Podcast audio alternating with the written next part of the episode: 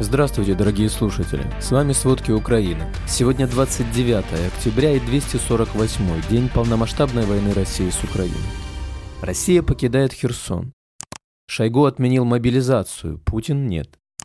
Россия и Германия больше не являются партнерами. Обо всем подробней. Артиллеристы вооруженных сил Украины попали по российским войскам в Чернопоповке на Луганщине. 20 погибших, еще 30 раненых, сообщил глава областной военной администрации Сергей Гайдай. Горят склады с боекомплектами, казарма, техника российских военных. По словам Гайдая, российские войска в области уже ночуют не только в жилых домах, но и в детсадах, например, в Беловодске.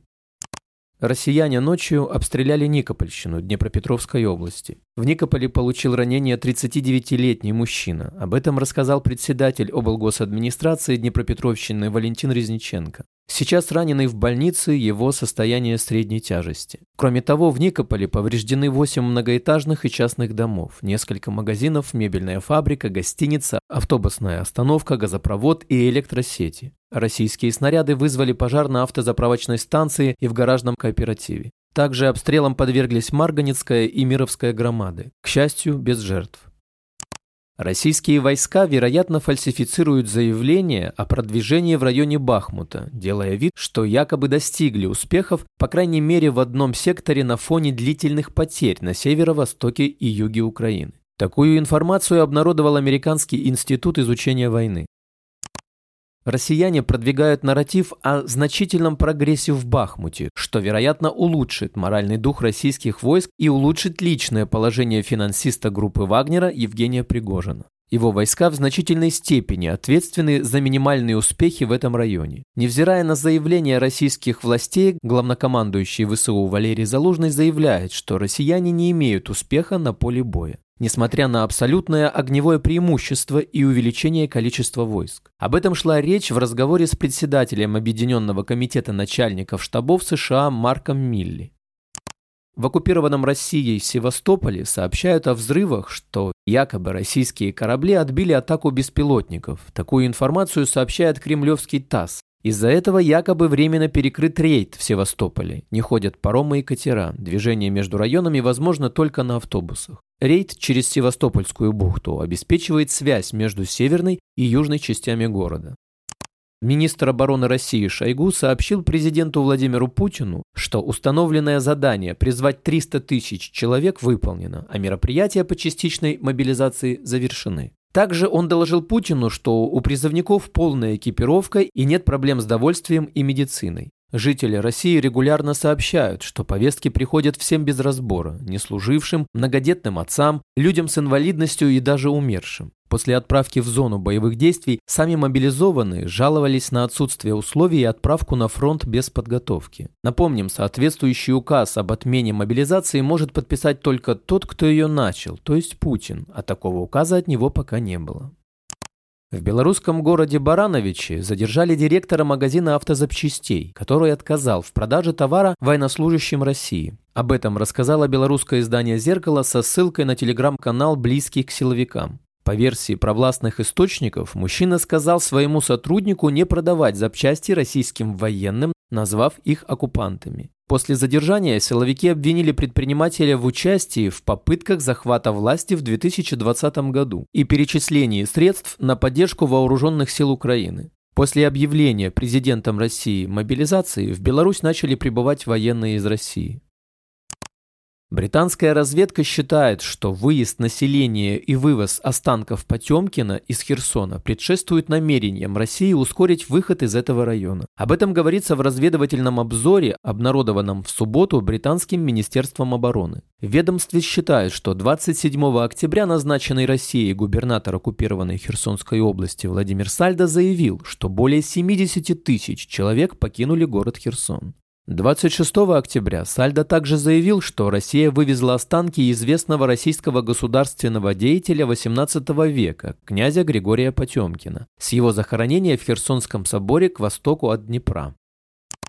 Глава Бюро международной политики при президенте Польши Якуб Кумач заявил, что своей агрессией против Украины Россия аннулировала основополагающий акт НАТО-Россия 1997 года, и Варшава заинтересована в участии в программе НАТО по размещению ядерного оружия. Такая программа НАТО, которая является частью политики ядерного сдерживания Альянса, позволяет предоставлять ядерные боеголовки странам-членам, которые не имеют собственного ядерного оружия. С 2009 года в рамках программы ядерное оружие США размещено в Бельгии, Италии, Нидерландах, Германии и Турции. Напомним ранее, президент Польши Анджей Дуда объявил, что страна ведет переговоры с США относительно участия в программе совместного использования ядерного оружия для противодействия растущим угрозам со стороны России. Основополагающий акт НАТО-Россия, принятый в 1997 году, заложил фундамент сотрудничества Альянса с Москвой. В соответствии с ним в 2010 году стратегическая концепция НАТО провозгласила Россию партнером. Акт действовал и после аннексии Крыма и начала войны на Донбассе в 2014 году. После полномасштабного вторжения 24 февраля генсек НАТО Йенс Столтенберг признал, что документ больше не работает.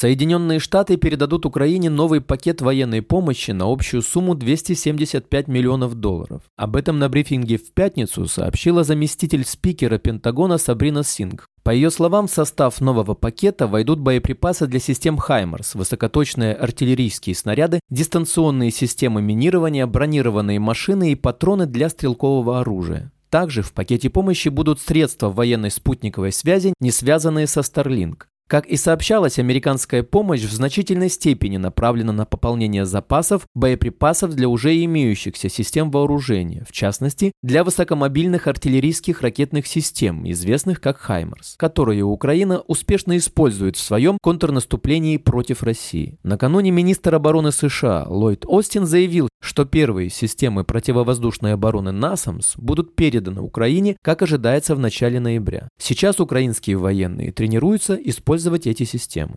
Общий объем военной помощи Украине со стороны США с начала полномасштабного вторжения уже превысил 18 миллиардов долларов. Канада вводит санкции против 35 физических и 6 юридических лиц России с целью усиления давления на режим Владимира Путина, который развязал войну против Украины. Об этом заявил премьер-министр Канады Джастин Трюдо. Отмечается, что санкции направлены против 35 высокопоставленных энергетических компаний, в частности «Газпрома» и его дочерних предприятий, а также шести субъектов энергетического сектора, причастных к продолжающимся нарушениям России суверенитета и территориальной целостности Украины. В санкционный список Канады попали, среди прочего, вице-премьер-министр России Денис Мантуров и Александр Новак, исполнительный директор «Газпрома», Виталий Маркелов и его пресс-секретарь Сергей Куприянов, а также «Лукойл», «Трансойл», Национальная нерудная компания России и «Сагаз».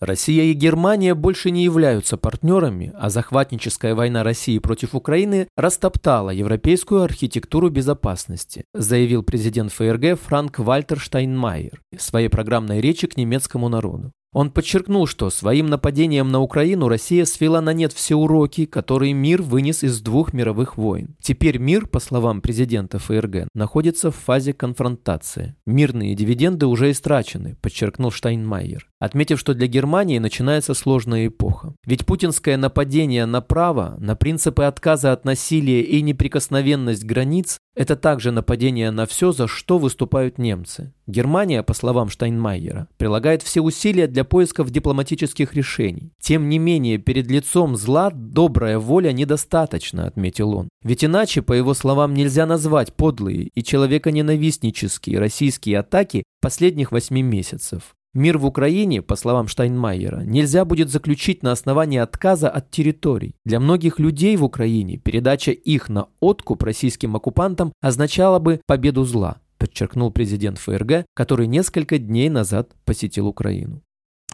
Россия примет необходимые меры для обеспечения своей безопасности на фоне усиления ядерного компонента в военных планах НАТО. Об этом заявил заместитель главы МИД России Александр Грушко, которого цитирует российское агентство РИА Новости. Он также отметил, что Москва учтет замену в Европе американских средств доставки ядерного оружия другими типами. Грушко упомянул о требовании США к союзникам закупать самолеты F-35, которые являются более современными моделями по сравнению с F-16. По его словам, в НАТО дополнительно было принято решение об увеличении количества учений по ядерному сценарию. Ранее издание «Политика» Политико сообщила, что Соединенные Штаты на несколько месяцев ускорили свой план развертывания на базах НАТО и в Европе более точной модели своей основной ядерной бомбы. Размещение на базах модернизированной бомбы Б-61-12 планировалось весной 2023 года, но его сместили на декабрь 2022.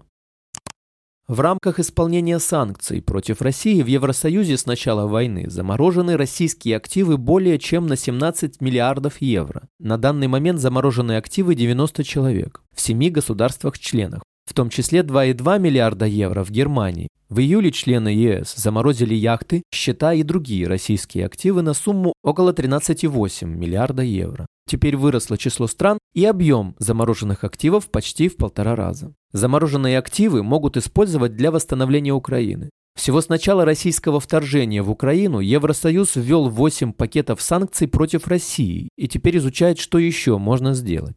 Спасибо, это были все главные новости о войне России с Украиной к середине 29 октября. Помните, правда существует, а мы стараемся сделать ее доступной.